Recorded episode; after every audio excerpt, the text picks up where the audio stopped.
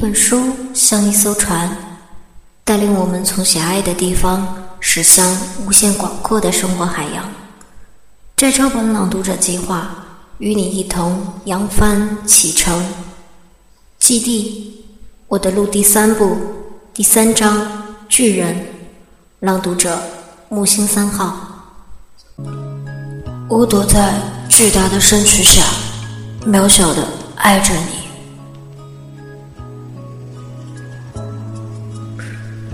戴上帽子吧，小幻，雨下大了。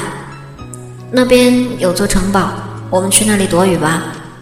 据说这里叫雨水之地，传说这里住着一个巨人，他种着各种食人花，他一浇水，这个城市就要下雨。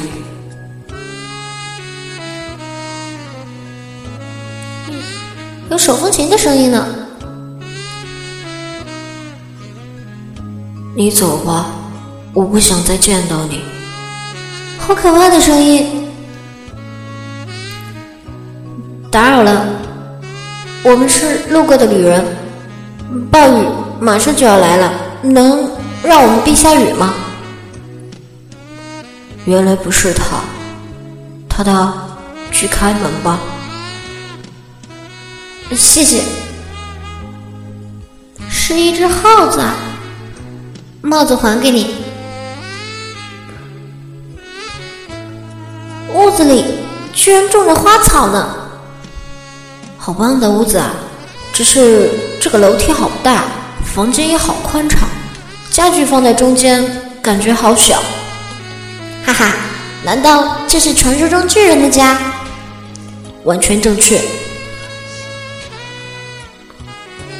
你们好，打扰了，谢谢你让我们避雨。你们。不害怕吗？镇上流传着各种关于我的传说，所以很多人都很害怕。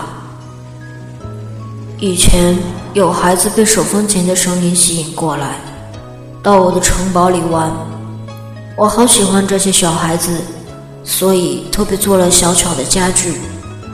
我从来不敢下楼，只在阁楼为他们演唱音乐。或者小声跟他们说话，最后那些孩子一定都要看看我。我说你们会害怕的，他们总是笑着说不会的。他们微笑着的脸始终那么灿烂。我总是想，也许这一次这个孩子可以变成我的朋友。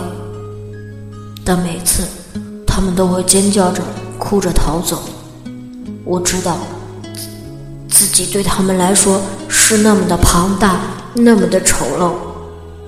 后来，有一个特别的女孩子，很长时间，她一直到这里来玩。她吹长笛，我在阁楼上用手风琴和她合奏。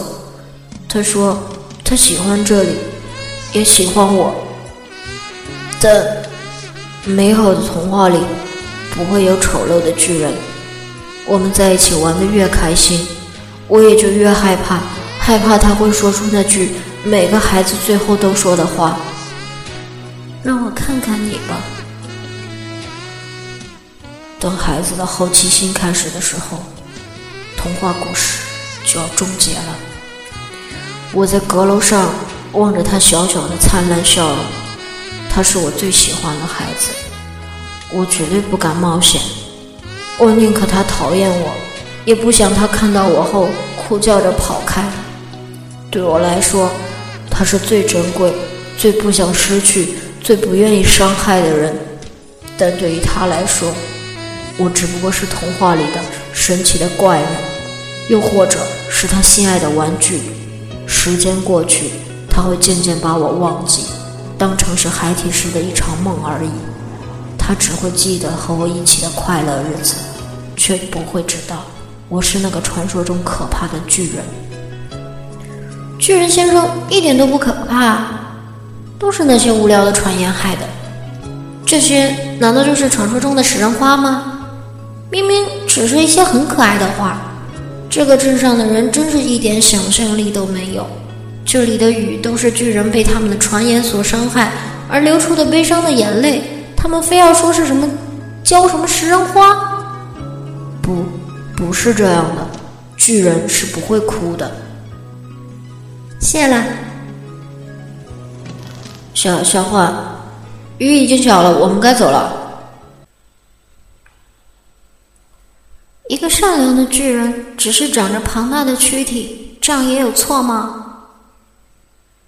害怕和排斥与自己不同的生命是人类与生俱来的习性啊！即使拥有庞大的身躯，在重要的人面前，我们都是一样软弱。所以这个城市才一直下雨。希望有一天雨会停，继续赶路吧。